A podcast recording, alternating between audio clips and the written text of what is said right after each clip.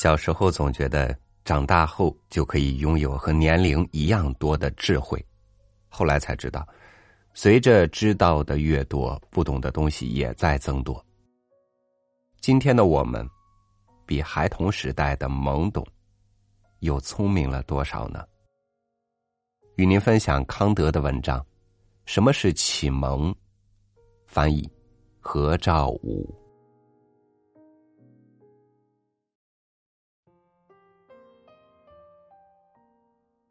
启蒙运动，就是人类脱离自己所加于自己的不成熟状态。不成熟状态，就是不经别人的引导，就对运用自己的理智无能为力。当其原因不在于缺乏理智，而在于不经别人的引导就缺乏勇气与决心去加以运用时，那么这种不成熟状态。就是自己所加于自己的了。Spiral 的，要有勇气运用你自己的理智，这就是启蒙运动的口号。懒惰和怯懦，乃是何以有如此大量的人？当大自然早已把他们从外界的引导之下释放出来以后时。却仍然愿意终身处于不成熟状态之中，以及别人何以那么轻而易举的就俨然以他们的保护人自居的原因所在。处于不成熟状态是那么安逸。如果我有一部书能替我有理解，有一位牧师能替我有良心。有一位医生能替我规定食谱，等等，那么我自己就用不着操心了。只要能对我核算，我就无需去思想，自有别人会替我去做这类伤脑筋的事儿。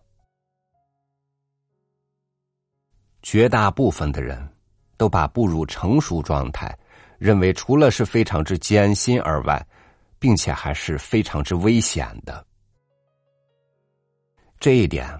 老早就被每一个一片好心的在从事监护他们的保护人那里关注到了。保护人首先是使他们的牲口愚蠢，并且小心提防着这些温驯的畜生，不要竟敢冒险从锁着他们的摇车里面迈出一步。然后，就向他们指出他们企图单独行走时。会威胁他们的那种危险，可是这种危险实际上并不那么大，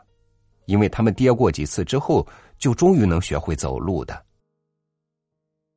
然而，只要有过一次这类事例，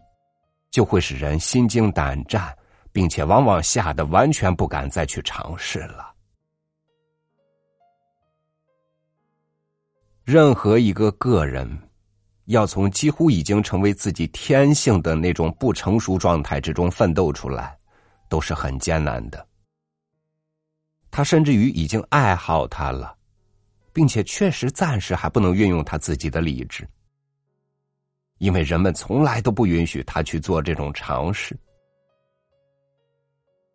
条例和公式这类他那天分的合理运用，或者不如说误用的机械产物。就是对中古长存的不成熟状态的一副脚固。谁要是抛弃它，也就不过是在极狭窄的沟渠上做了一次不可靠的跳跃而已，因为他并不习惯于这类自由的运动。因此，就只有很少数的人，才能通过自己精神的奋斗而摆脱不成熟的状态，并且从而迈出切实的步伐来。然而，公众要启蒙自己，却是很可能的。只要允许他们自由，这还确实几乎是无可避免的。因为哪怕是在为广大群众所设立的保护者们中间，也总会发现一些有独立思想的人。他们自己在抛却了不成熟状态的羁绊之后，就会传播合理的估计自己的价值，以及每个人的本分就在于思想其自身的那种精神。这里面特别值得注意的是，公众本来是被他们套上了这种羁绊的，但当他们的保护者中竟有一些人鼓动他们的时候，此后却强迫保护者们自身也处于其中了。种下偏见是那么有害的。因为他们终于报复了本来是他们的教唆者，或者是他们教唆者的先行者的那些人，因而公众只能是很缓慢的获得启蒙。通过一场革命，或许很可以实现推翻个人专制以及贪婪心和权势欲的压迫，但却绝不能实现思想方式的真正改革，而新的偏见。也正如旧的一样，将会成为驾驭缺少思想的广大人群的圈套。然而，这一启蒙运动，除了自由而外，并不需要任何别的东西，而且还确乎是一切可以称之为自由的东西之中最无害的东西。那就是，在一切事情上。都有公开运用自己理性的自由，可是，我却听到从四面八方都发出这样的叫喊：“不许争辩！”军官说：“不许争辩，只许操练。”税吏说：“不许争辩，只许纳税。”神捕说：“不许争辩，只许信仰。”举世只有一位君主说：“可以争辩，随便争多少，随便争多少，但是要听话。”君主指普鲁士菲德烈大王。到处都有对自由的限制，然则哪些限制是有爱启蒙的，哪些不是，反而是足以促进他的呢？我回答说：“必须永远有公开运用自己理性的自由，并且唯有它才能带来人类的启蒙。私下运用自己的理性，往往会被限制的很狭隘，虽则不至因此而特别妨碍启蒙运动的进步。而我所理解的对自己理性的公开运用，则是指任何人作为学者。”在全部听众面前所做出的那种运用，一个人在其所受任的一定公职岗位或者职务上所能运用的自己的理性，我就称之为私下的运用。就涉及共同体利益的许多事物而言，则我们必须有一定的机器。共同体的一些成员必须靠它。来保持纯粹的消极态度，以便于他们由于一种人为的一致性而由政府引向公共的目的，或者至少也是防止破坏这一目的。在这上面，确实是不容许有争辩的，而是人们必须服从。但是，就该机器的这一部分，同时也作为整个共同体的。乃至于作为世界公民社会的成员而论，从而也就是以一个学者的资格，通过写作面向严格意义上的公众时，则他是绝对可以争辩的，而不至因此就有损于他作为一个消极的成员所从事的那种事业。因此，一个服役的军官在接受他的上级交下某项命令时，经抗声争辩这项命令的合目的性或者有用性。那就会非常坏事，他必须服从。但是他作为学者而对军事业务上的错误进行评论，并把它提交给公众来做判断时，就不能公开的加以禁止了。公民不能拒绝缴纳规定于他的税额，对所加给他的这类赋税惹是生非的善行责难，甚至可以当做诽谤而加以惩处。然而，这同一个人，作为一个学者，公开发表自己的见解，抗议这种课税的不适宜与不正当，不一样。他的行动并没有违背公民的义务。同样的，一个牧师也有义务按照他所服务的那个教会的教义，向他的教义问答班上的学生们和他的会众们做报告，因为他是根据这一条件才被批准的。但是，作为一个学者，他却有充分自由，甚至于有责任，把他经过深思熟虑有关那种教义的缺点的全部善意的意见，以及关于更好的组织宗教团体和教会团体的建议传达给公众。这里面并没有任何可以给他的良心增添负担的东西，因为他把作为一个教会工作者，由于自己职务的关系而讲述的东西。当做是某种他自己并没有自由的权利，可以按照自己的心意进行讲述的东西。他是受命根据别人的指示，并以别人的名义进行讲述的。他将要说：“我们的教会教导这些或那些。”这里就是他们所引用的论据。于是他就从。他自己不会以完全的信服而赞同，虽则他很可以使自己负责进行宣讲的那些条文中，因为并非是完全不可能，其中也隐藏着真理，而且无论如何，至少其中不会发现有任何与内心宗教相违背的东西，为他的听众引绎出全部的实用价值来。因为如果他相信。其中可以发现任何与内心宗教相违背的东西，那么他就不能根据良心而尽自己的职务了，他就必须辞职。一个就任的宣教师向他的会众运用自己的理性，纯粹是一种私下的运用，因为那往往只是一种家庭式的聚会，不管是多大的聚会。而在这方面，他作为一个牧师是并不自由的。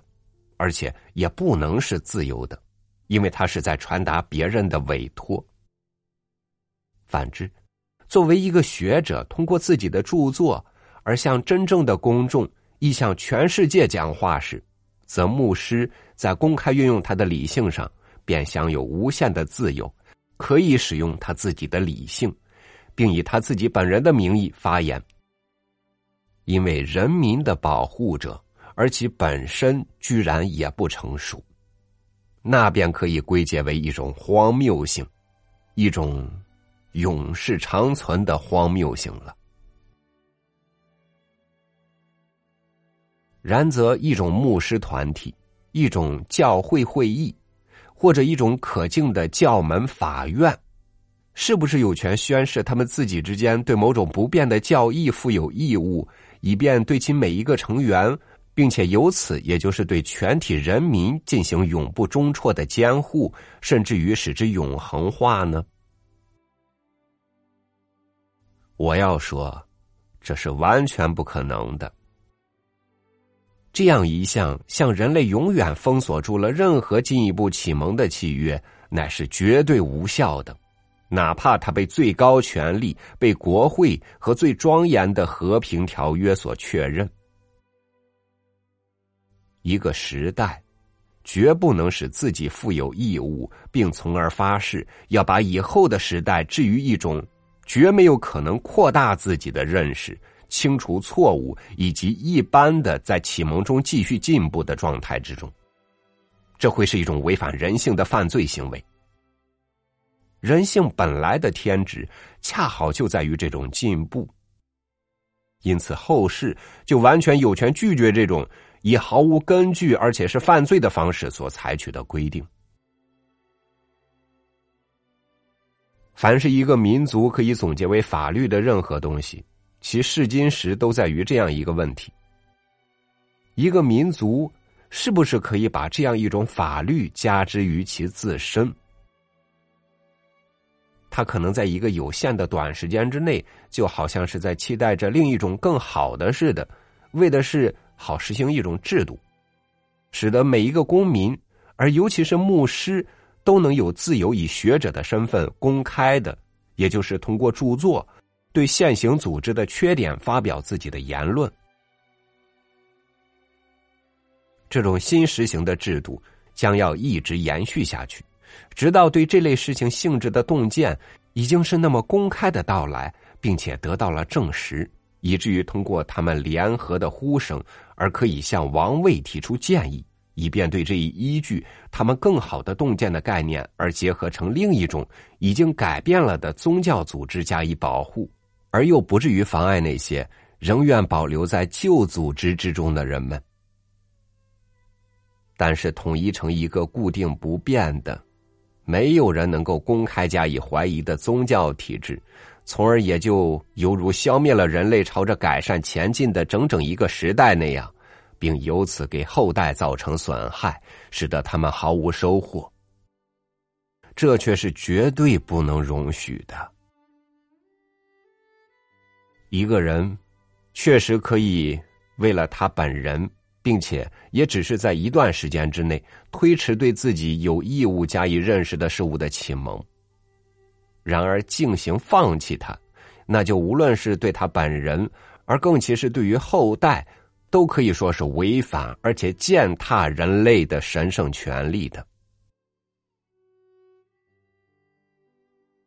而人民对于他们本身都不能规定的是，一个君主。就更加不可以对他的人民规定了，因为他的立法威望全靠他把全体人民的意志结合为他自己的意志。只要他注意使一切真正的或号称的改善都与公民秩序结合在一起，那么此外，他就可以把他的臣民发觉对自己灵魂得救所必须做的事情留给他们自己去做，这与他无关。虽则他必须防范任何人以强力妨碍别人根据自己的全部才能去做这种决定，并促进这种得救。如果他干预这种事儿，要以政府的监督来评判他的臣民，借以亮明他们自己的见识的那些作品，以及如他凭自己的最高观点来这样做，而使自己受到凯撒并不高于文法学家的这种责难。那就会有损于他的威严。如果他把自己的最高权力降低到径直去支持自己国内的一些暴君，对他其余的臣民实行精神专制主义的时候，那就更加每况愈下了。如果现在有人问，我们目前是不是生活在一个启蒙了的时代？那么回答就是。并不是，但确实是在一个启蒙运动的时代。目前的情形是，要说人类总的说来已经处于，或者是仅仅说已经被置于一种不需要别人引导就能够在宗教的事情上确切的而又很好的使用自己的理性的状态了，那里面还缺乏许多东西。可是现在。领域已经对他们开放了，他们可以自由的在这上面工作了，而且对普遍启蒙的，或者说对摆脱自己所加给自己的不成熟状态的障碍，也逐渐的减少了。关于这些，我们都有着明确的信号。就这方面考虑，这个时代仍是启蒙的时代，或者说仍是非德烈的世纪。一个不以如下说法为与自己不相称的国君，他认为自己的义务就是要在宗教事务方面绝不对人们加以任何规定，而是让他们有充分的自由。但他又甚至谢绝宽容这个高傲的名称。这位国君本人就是启蒙了的，并且配得上被天下后世满怀感激之臣尊之为率先使的人类。至少从政权方面而言，脱离了不成熟状态，并使每个人在任何有关良心的事物上都能自由的运用自身所固有的理性。在他的治下，可敬的牧师们可以以学者的身份，自由的，并且公开的把自己在这里或那里偏离了既定教义的各种判断和见解，都提供给全世界来检验，而又无损于自己的职责。至于另外那些不受任何职责约束的人，那就更加是如此了。这种自由精神，也要向外扩展，甚至于扩展到必然会和误解了其自身的那种政权这一外部阻碍发生冲突的地步。因为他对这种政权树立了一个典范，即自由，并不是一点也不关怀公共的安宁和共同体的团结一致的。只有当人们不再有意的想方设法要把人类保持在野蛮状态的时候，人类才会由于自己的努力而使自己从其中慢慢的走出来。我把启蒙运动的重点，以及人类摆脱他们所加之于其自身的不成熟状态，主要是放在宗教事务方面。因为我们的统治者在艺术和科学方面，并没有向他们的臣民尽监护之责的兴趣，何况这一不成熟状态，既是一切之中最有害的，而又是最可耻的一种。但是，一个庇护艺术与科学的国家首领，他的思想方式就要更进步了。他洞察到，即使是在他的立法方面。容许他的臣民公开运用他们自身的理性，公开向世界提出他们对于更好的编纂法律，甚至于是直言无讳的批评现行法律的各种见解，那也不会有危险的。在这方面，我们有着一个光辉的典范，我们所尊敬的这位君主普鲁士菲德烈大王，就是没有别的君主能够超越的。但是，只有那位其本身是启蒙了的、不怕幽灵的，而同时手中又掌握着训练精良的大量军队的、可以保障公共安宁的君主，才能够说出一个自由国家所不敢说的这种话：可以争辩，随便争多少，随便争什么，但是必须听话。这就标志着人间事物的一种可惊异的、不能意料的进程。正犹如，当我们对它从整体上加以观察时，其中就几乎一切都是悖论那样。程度更大的公民自由，仿佛是有利于人民精神的自由似的；然而，他却设下了不可逾越的限度。反之，程度较小的公民自由，却为每个人发挥自己的才能开辟了余地。因为当大自然在这种坚硬的外壳之下打开了为他所极为精心照料着的幼芽时，也就是要求思想自由的倾向与任务时，他也就要逐步的反作用于人民的心灵面貌，从而他们慢慢的就能掌握自由，并且终于还会反作用于政权原则，使之发现按照人的尊严，人。并不仅仅是机器而已，去看待人，也是有利于政权本身的。一七八四年九月三十日，与普鲁士哥尼斯堡。刘伟录自《历史理性批判文集》。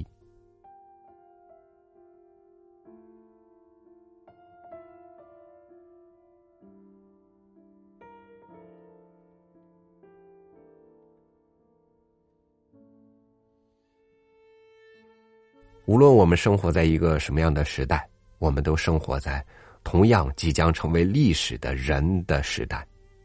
战争和瘟疫，财富和自由，人心和利益，这些东西好像从来就没有变过。其实我们一直被锁在笼子里，等待着真正的启蒙。感谢您收听我的分享，我是超宇，祝您晚安，明天见。